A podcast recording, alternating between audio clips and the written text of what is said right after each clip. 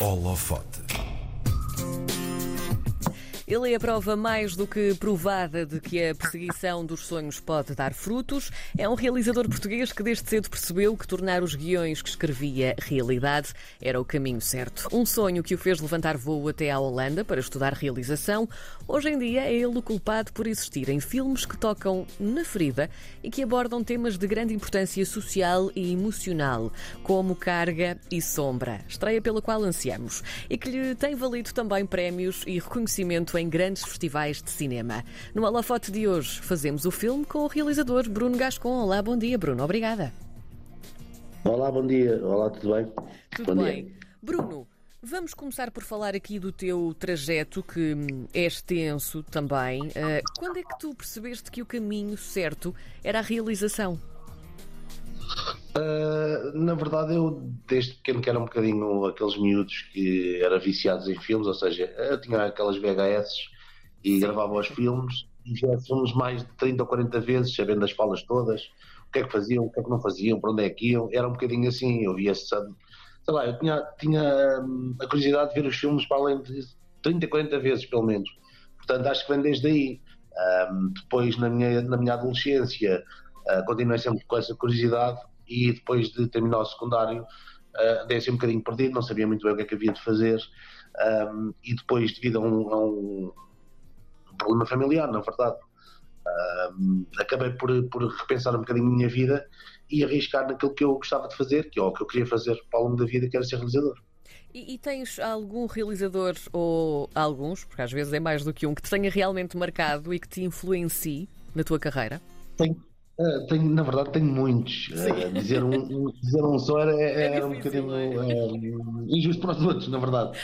tenho, tenho muitos. Tenho, tenho o Kubrick, tenho o Hitchcock, tenho o, o Martin Scorsese, tenho tantos, tantos e tantos, na verdade.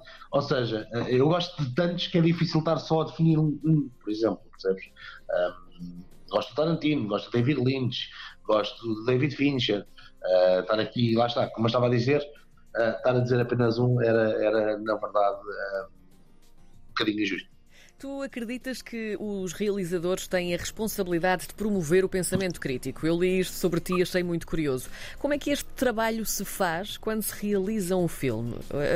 Ou seja, porque trabalhar a percepção que as pessoas têm ao ver um filme é complexo. Como é que se trabalha isto? Uh, de certa maneira, o que, é que, o que, é que, eu acho? acho? Acho que, acima de tudo, a, a arte tem, tem, o poder não só de entreter as pessoas, por exemplo, o cinema não tem, não tem só esse poder de entreter as pessoas, mas também tem o poder de uh, tentar educar ou tentar mostrar uhum. uh, a realidade em que vivemos e a sociedade em que vivemos. E eu acho que, acima de tudo, o que eu tento fazer nos filmes é tentar mostrar um, a sociedade em que vivemos, os problemas que temos e como é que os poderemos ultrapassar. Porque acho que, acima de tudo, é importante para as pessoas uh, perceberem que este tipo de realidade existe, uh, tanto na carga como na sombra, um, não fecharmos os olhos a essa realidade uh, e, e, percebermos que é possível mudar para criarmos uma sociedade melhor, na verdade. Porque... E isso faz-se.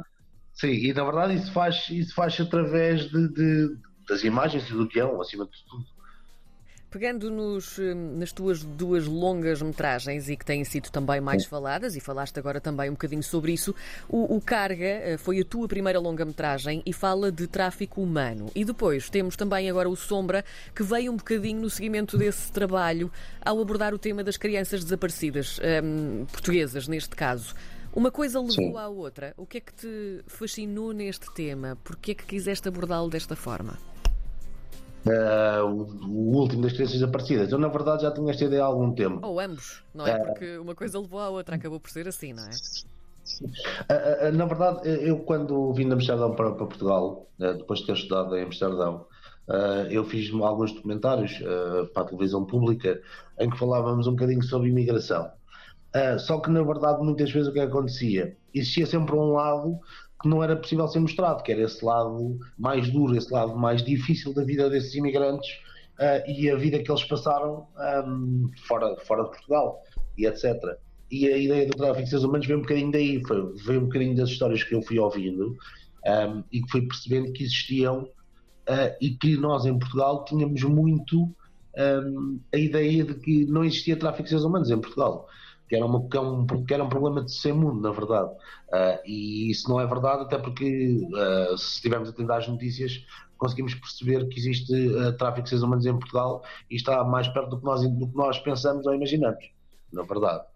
Um, em relação ao Sombra, um, na verdade já tinha esta ideia há algum tempo, até porque existem alguns casos como nós conhecemos um, alguns casos uh, muito conhecidos em Portugal, desaparecimento de crianças, uhum. e eu achei que a abordagem, eu achei que a abordagem era importante uh, não só pelo desaparecimento de crianças, porque uh, o grau de importância não está aí no filme, mas está assim um, na força, na luta e na coragem que estas famílias têm de não desistirem de procurar os seus filhos. Acima de tudo, o Sombra é um bocado mais isso, é, é essa força e essa coragem. Para o Sombra, tu escolheste a atriz Ana Moreira para o papel principal e, e quem conhece também o trabalho da Ana Moreira um, vê que existe ali uma certa sensibilidade uh, nas suas interpretações. Foi por isso que a escolheste. Sim. O que é que te fascina na Ana? Uh, a Ana é uma excelente atriz, na verdade. Uh, eu nunca tinha trabalhado com ela um, e depois de ter trabalhado na Sombra pude confirmar aquilo que já sabia. Sim que acima de tudo uh, existe essa sensibilidade da Ana e existe esse trabalho uh, não só físico uh, mas também psicológico que dá o máximo às personagens para que elas se tornem realistas, ou seja, na verdade tem que existir todas essas camadas um, psicológicas em relação à personagem que a Ana cons consegue transmitir muito bem. Portanto, acho que é uma excelente artista, na verdade, sim. O Sombra tem recebido vários prémios em festivais. Nós vamos vendo as notícias. Ele é Barcelona, é Itália, é Xangai. Um, o filme Sim. ainda não estreou. Ou seja, o que eu quero perceber aqui é que magia é esta que te faz papar os festivais todos e, e trazer depois estes prémios todos e este reconhecimento todo. E o filme ainda não estreou por cá, não é? Uh, na verdade, não, não, não existe magia nenhuma. Eu tento sempre fazer o melhor. Na verdade, é, é isso, acima de tudo, é isso.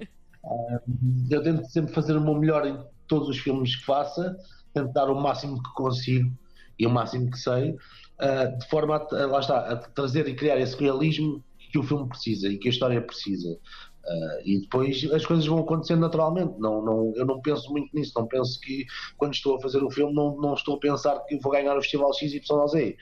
Um, estou apenas a pensar que um, tenho que criar aquela história da melhor forma e mais realista possível. Na verdade. E a estreia do filme está, está para breve, Bruno, porque eh, temos aguardado aqui com, com alguma ansiedade. Quando é que vamos poder ver o filme nos cinemas portugueses? O filme vai estrear, não, vamos anunciar em breve a, a data de estreia. Uhum. Uh, posso dizer que vai, vai estrear no último trimestre do ano. Uh, mas dentro de breve vamos anunciar a estreia do filme. Muito bem. Depois, queria também falar-te sobre a tua terceira longa-metragem que acabaste de filmar muito recentemente. Chama-se Os Evadidos. Sim. E aqui tu, tu segues um caminho um, um bocadinho diferente, mas mantens também aqui o objetivo de fazer o público pensar.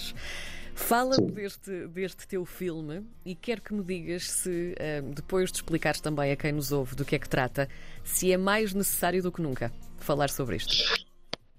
Posso começar por aí, na verdade. Sim, acho que é mais necessário do que, acho que é mais necessário do que nunca falar sobre, sobre este tema, até porque um, deixando só um cheirinho daquilo que acontece no filme, na verdade, uh, o filme trata um bocadinho uh, sobre um homem uh, em luta da liberdade, ou seja, basicamente o filme é uma metáfora para a falta de liberdade de expressão que existe hoje em dia na nossa realidade, no nosso mundo uh, tendo em conta uh, a política que está a começar a evoluir, uh, tanto na Europa como no mundo, através da extrema-direita.